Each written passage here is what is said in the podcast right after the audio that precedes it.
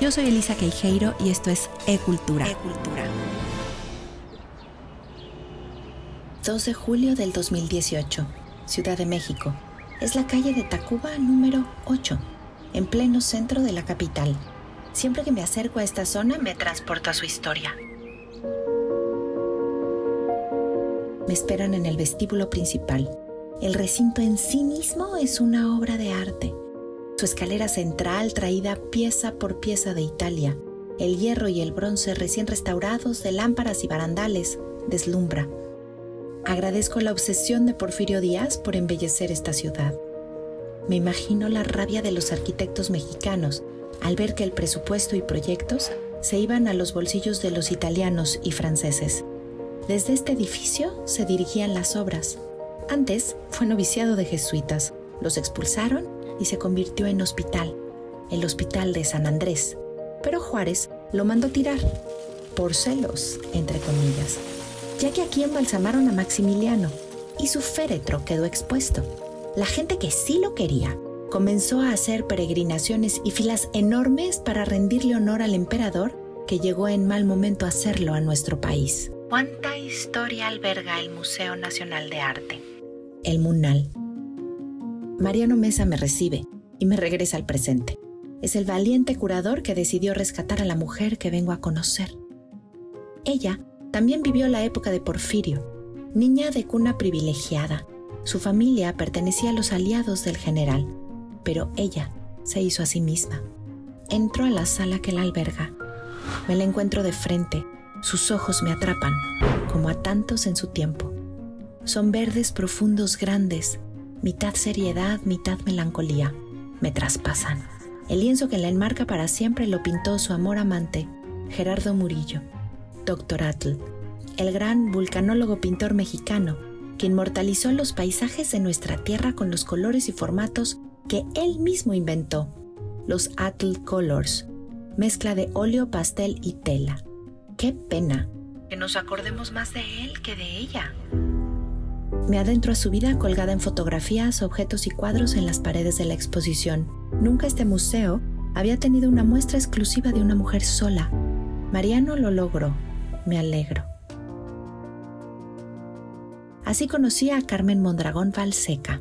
Así comencé a honrar su vida, convertida en Nahui la mujer que hemos reducido a la amante de Dr. Atl, la misma que dicen que se volvió loca, ¿Qué precio tan alto se vive cuando se rompen esquemas antes de tiempo? Qué caro ser mujer de alma libre a principios del siglo XX.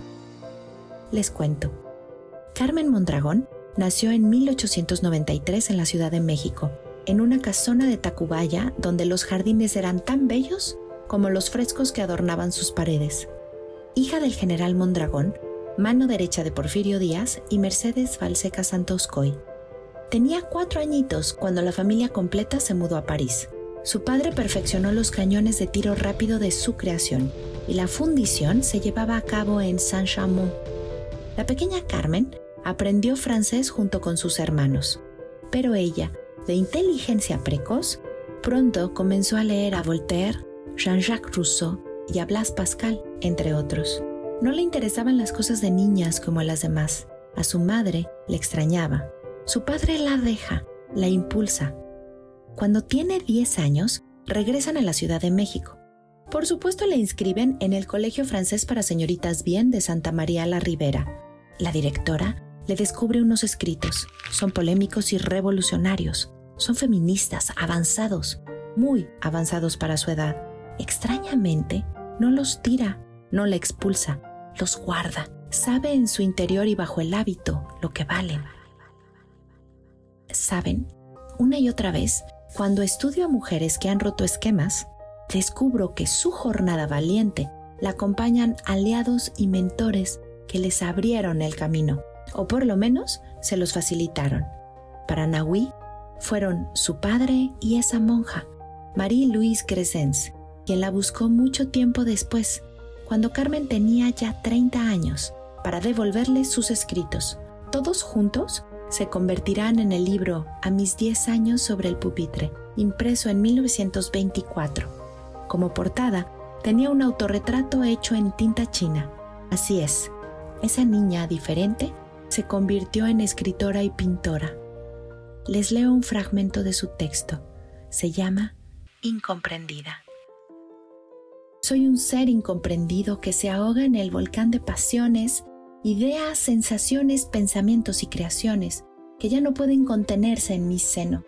Estoy pues destinada a morir de amor, del único amor para el que mi alma fue creada, para alimentarlo y del cual debo ser la más fiel vestal de mi tiempo sagrado de amor. Pero ¿qué digo? ¿Soy feliz y no lo soy? ¿Por qué no lo soy? No soy feliz porque la vida no ha sido hecha para mí, porque soy una llama devorada por sí misma y que nada puede apagarla, porque no he vivido con libertad la vida privándome de los derechos a saborear los placeres, siendo destinada a ser vendida, como las esclavas en otros tiempos, a un marido. Protesto, a pesar de mi edad, por quien está bajo la tutela de sus padres. Pero, ¿para qué ser tan comprensiva, tanto, si me obliga a vivir primero bajo la tutela rigurosa de mis padres y luego bajo la de un marido? Así, la mujer se convierte en un problema social bien resuelto por la conveniencia de los gobiernos y de las costumbres. ¿Por qué la libertad o la ilusión fueron creadas para cualquier hombre o ser viviente y pensante si yo no tengo derecho a ellas? ¿Por qué he sido creada consciente de lo que me pertenece y no puedo tener? Esto lo escribió Nahui Olin a sus 10, 11 años. Y es que aunque fuera alma libre y apoyada para estudiar, tenía que seguir por lo menos en ese tiempo las reglas que se imponían a las señoritas de sociedad. Así se casa a los 20 años, pues ya se estaba quedando, diría su madre. La boda fue el 6 de agosto en la iglesia de Nuestra Señora de Guadalupe. El novio, Manuel Rodríguez Lozano, aprendiz de diplomático, aprendiz de pintor, aprendiz de muralista, así le decía el general, no muy convencido de esa unión que hacía feliz a su esposa, el aprendiz. Ese mismo año le cambiaría la vida completa a la familia Mondragón. Entre traiciones y asesinatos, es exiliado el padre de Carmen, quien fue parte de la decena trágica, ese golpe de Estado matanza para derrocar a Francisco I. Madero, presidente electo apenas unos meses atrás. Huerta, el usurpador, quedó en la presidencia le cedió a Mondragón la Secretaría de Guerra y de Marina, solo para culparlo después de su ineficiencia y expulsarlo del país. Puros pretextos, dirá la historia después. Carmen era muy joven, pero muy inteligente. Comprendía lo que pasaba y además adoraba a su padre. Ella fue la última de la familia en alcanzarlos en San Sebastián, la costa vasca de España, que con su bahía en forma de concha los acunó. Había pasado un año desde que no veía a su padre. Por mucho tiempo no se comprendió por qué no había salido con todos en 1913. No estuvo en París, por ejemplo, cuando su padre recibió la Legión de Honor por parte del gobierno francés. ¿Por qué? Lo bello de investigar y no conformarse con los hechos es encontrar los motivos que mueven a las personas. Carmen Mondragón de Rodríguez quedó embarazada prácticamente después de la boda y en su condición era peligroso viajar. Su hijo nace y muere el 5 de mayo. La relación de la pareja se fractura desde el inicio. Él de manera extraña la acusa de haber matado a su hijo. Ella dirá que, después de ese momento, volvió a quedar virgen de su esposo. No se divorcian. Se instalan con toda la familia por seis años en San Sebastián. Carmen comienza a pintar en forma y tomando clases con los mejores. Lo hace con el afán de aprender bien, se involucra en la vida cultural de la ciudad española. Deja los óleos y las naturalezas muertas, que no le significan nada. Cambia su estilo. Migra a las caricaturas. Es sagaz con la tinta. Sus personajes quedan definidos por trazos burlescos que develan su personalidad. Los desnuda con humor. Es buena, la reconocen los críticos españoles. Nunca soltará esa forma. La raíz de la caricatura como medio que resalta la verdad será su esencia para pintar. 1920. Junto con Manuel, todavía su esposo se embarcan a México. Lleva una consigna, conseguir el perdón para su padre. Lo conseguirá dos años después. Espera con ansia su llegada, pero solo recibe una carta. El general Mondragón ha muerto Ella le pinta un cuadro. El fondo azul oscuro enmarca la cara de su padre con los ojos cerrados. Sus pestañas son en realidad las de ella, como si sus ojos se hubieran impregnado en los de él. Cañones dorados hacen guardia en sus hombros. Una guirnalda de laurel en la cabeza le corona la memoria con honor. Ese fue su adiós. Quizás esta pérdida le ayudó a simbrar sus cambios y decisiones. Consuma el divorcio con Rodríguez Lozano. Él abre su homosexualidad. A ella no le sorprende. Se involucra de lleno en el mundo cultural de México, pero también se burla de ellos, de los muralistas y sus mujeres, de su machismo que no las deja ser parte real de su gremio. Los pinta pintando. Ellos la reconocen. Forma parte de sus sindicatos, sus escuelas y sus pinturas. Diego Rivera la idealiza en tres murales. En uno, Erato, la diosa del erotismo. La quería para él, pero ella se quedó con su maestro, con Gerardo Murillo, de apodo Doctor Atl, que significa agua en náhuatl, enamorada de su filosofía de vida, sus conocimientos sobre el cosmos, su creación de nuevos colores y su manera de ser amante. Él le llevaba 27 años. Vivieron juntos dos en un cuarto de azotea en el ex convento de la Merced. Pasión y creación. Así fue su relación tan tormentosa como sus ideales. Él la pinta mientras ella evoluciona. Sus cuadros nos dejan ver sus cambios. Naui publica tres libros en ese tiempo. La gente murmura que en realidad son de Atl. Entonces, los decide reescribir en francés para que no haya duda que es su tinta y su corazón lo que está escrito en ellos. Dejando atrás las tormentas con Gerardo Murillo, hizo otro movimiento osado para la época, irse a vivir sola, a la calle 5 de febrero, otra vez en una azotea, pero ahora el espacio cargado con su mundo y su encanto. Anita Brenner, la escritora humanista y su amiga, la describió así en uno de sus diarios. Naui vive ahí. Tiene una casita estilo español muy pintoresca en la azotea. Flores, un loro, perros, gatos, arte y mucho sol. Fue en esa misma casa donde se autogestionó en 1927 una exposición con todas sus fotografías desnuda. Fue un éxito. Nahui Olin era lo mismo maestra de escuela que pintora, escritora y modelo. Era bella y cambiante y fuerte y se convirtió en la modelo favorita de Weston, Garduño, Sinclair Bull y Martín Ortiz, entre otros. Fotógrafos que detrás de la lente la obedecieron.